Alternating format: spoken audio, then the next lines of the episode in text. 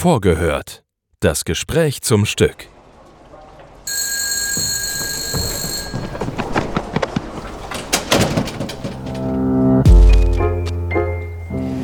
Einen wunderschönen guten Tag, meine sehr verehrten Damen und Herren. Wir begrüßen Sie recht herzlich hier im Schauspiel Frankfurt.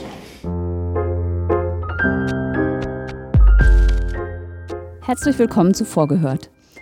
Mein Name ist Katrin Spierer. Ich bin die Dramaturgin der Produktion Sonne Luft in der Regie von Lilia Rupprecht, über die wir heute sprechen.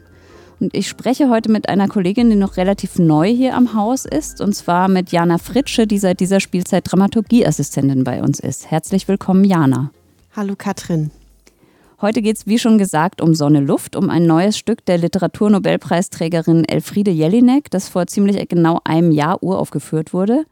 Und da es darin auch um die naturwissenschaftliche Perspektive geht, haben wir uns heute ja vorgenommen, erstmal ein bisschen zu umreißen, was die Sonne, die im Stück nicht nur im Titel eine zentrale Rolle spielt, so kennzeichnet oder ausmacht. Dann fang du doch gerne mal an. Also, die Sonne ist ein Symbol für das Leben.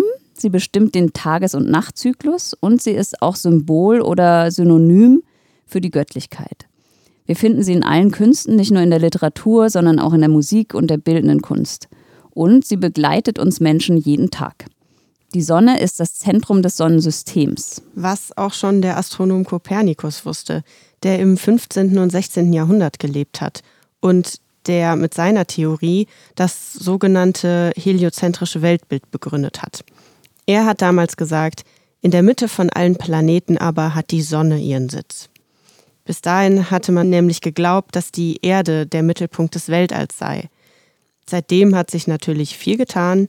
Die meisten Beobachtungen werden mittlerweile vom Weltraum aus gemacht.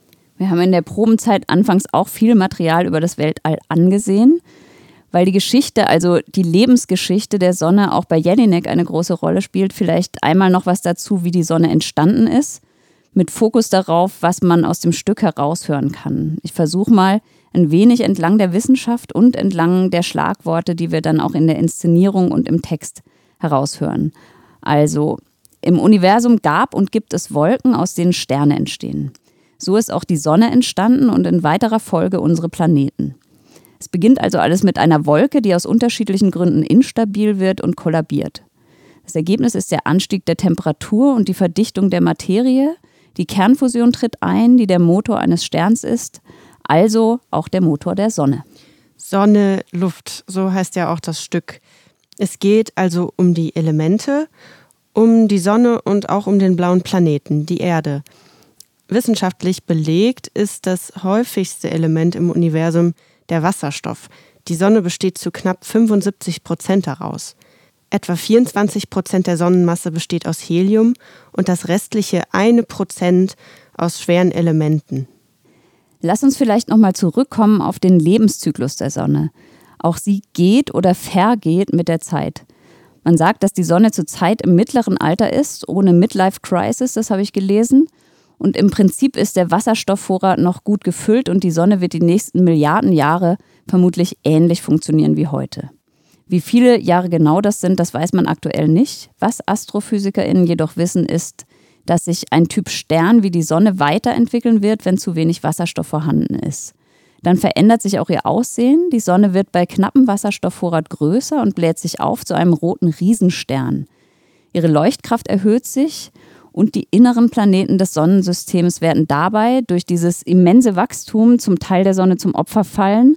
Vermutlich werden mindestens Merkur und Venus verschluckt. Ob es bis zur Erde kommt, weiß man nicht ganz. Das ist aber ab diesem Zeitpunkt aufgrund des hohen Temperaturanstiegs auf der Erde auch vermutlich völlig egal. Und wie endet dann die Geschichte der Sonne? Fast theatral mit einem stillen Knall. Die Sonne stößt ihre Hüllen ab und endet als sogenannter weißer Zwergstern, wie ein Luftballon, den man liegen gelassen hat und der über die Zeit einschrumpelt. Das Sonnensystem, wie wir es heute kennen, wird dann nicht mehr existieren und diese Zukunft der Sonne können wir Menschen auch nicht verändern. Das Ende des Menschen ist nicht zeitgleich das Ende der Sonne. Hm.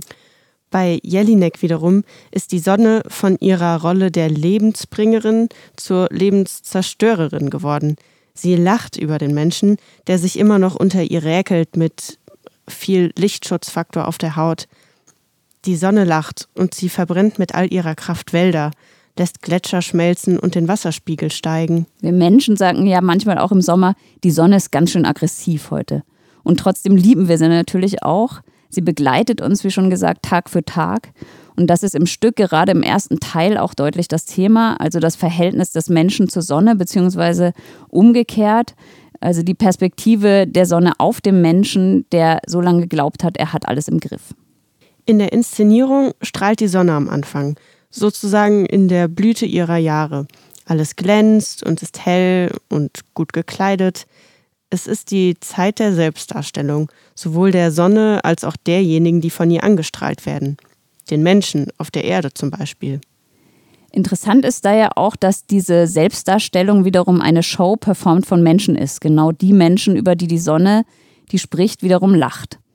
Ein schöner Kreis, der sich da schließt. Wir haben in der Probenzeit aber auch viel über den Ereignishorizont gesprochen, laienhaft natürlich nur und umgemünzt auf das Ausprobieren mit dem Text, der ja Unvorstellbares wie die Unendlichkeit immer wieder selbst zum Thema macht auf lustvolle Art und Weise.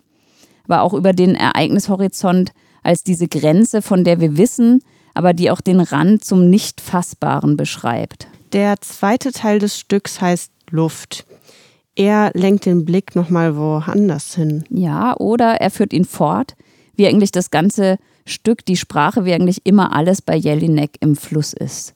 Aber ja, der zweite Teil schaut quasi eher von unten nach oben. Von der Erde aus hinaus ins Universum. Er zeigt auch den Menschen und seine Vergänglichkeit, aber auch seine Ignoranz. Also genau diese Ignoranz, die es ja in so vielen Varianten des Menschen gibt. Anders gesagt, die Verdrängung. Wenn man nicht hinsieht, ist die Katastrophe nicht da. Don't look up, genau, so ungefähr. Das ist dann letzten Endes natürlich auch die Schuld des Menschen, die er auf sich lädt. Nicht nur ganz persönlich, also im Kleinen, sondern im Großen und Ganzen über die Generationen hinweg.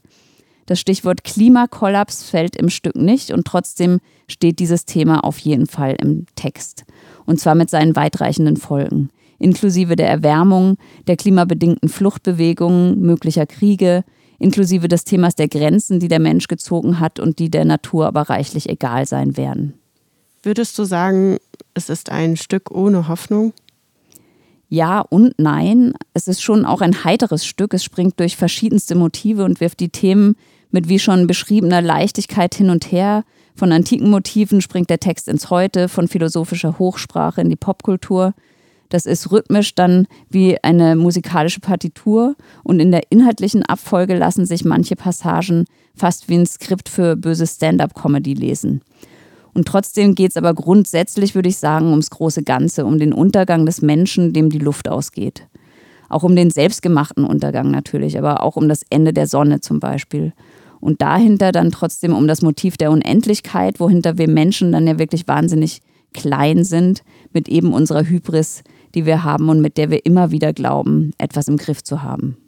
Und wie setzt jetzt die Inszenierung diesen Text um? Also, das Ensemble zeigt im ersten Teil eine Art von Sonnenshow. Die Sonne hat sozusagen ihren großen Theaterauftritt und bringt uns mit Leichtigkeit, Witz, aber auch mit aller Bestimmtheit auf den Stand der Dinge. Wir merken dabei ganz deutlich eins, nämlich, dass sie die Spielführerin ist, nicht der Mensch. In Teil 2 öffnet sich der glänzende Vorhang und wir werden zu Zuschauer in einer anderen Art von Show. Einer, in der die Menschen versuchen, sich die Natur oder die Welt zu erklären. Die Welt, aus der sie sprechen, ist aber längst nicht mehr natürlich im ursprünglichen Sinn. Zwar gibt es Ozeane, Pflanzen und Naturgeräusche, aber letzten Endes hat sich der Mensch in einer Art Fake-Natur eingerichtet. Dabei bröckelt nach und nach die Fassade. Es ließ sich auch sagen, der Mensch atmet die Luft ein, die er selbst verpestet hat. Das Chaos bricht herein. Je mehr Wissen über die Katastrophe in Erfahrung gebracht wird, umso stärker neigen die Beteiligten dann dazu auszuscheren. Der Mensch radikalisiert sich, er besinnt sich nicht. Er zerstört und treibt sich in den eigenen Untergang hinein. Und dann kann im letzten Teil des Bilderbogens, der auch eine Art Passionsgeschichte ist, doch noch Ruhe einkommen. Die Ruhe in der Erkenntnis des Untergangs. Und auch wenn das jetzt doch ein wenig düster klingt, kann man, glaube ich, sagen, dass die Inszenierung wirklich reichlich was für die Sinne bietet und man das Strahlen und auch das Lachen der Sonne hier auch übersetzt im Theater erleben kann. Und in diesem Sinn freuen wir uns natürlich auch über unser neugieriges Publikum, das die Inszenierung ab dem 1. Dezember bei uns in den Kammerspielen sehen kann. Ich sage vielen Dank dir, Jana, und bis zum nächsten Mal. Danke auch.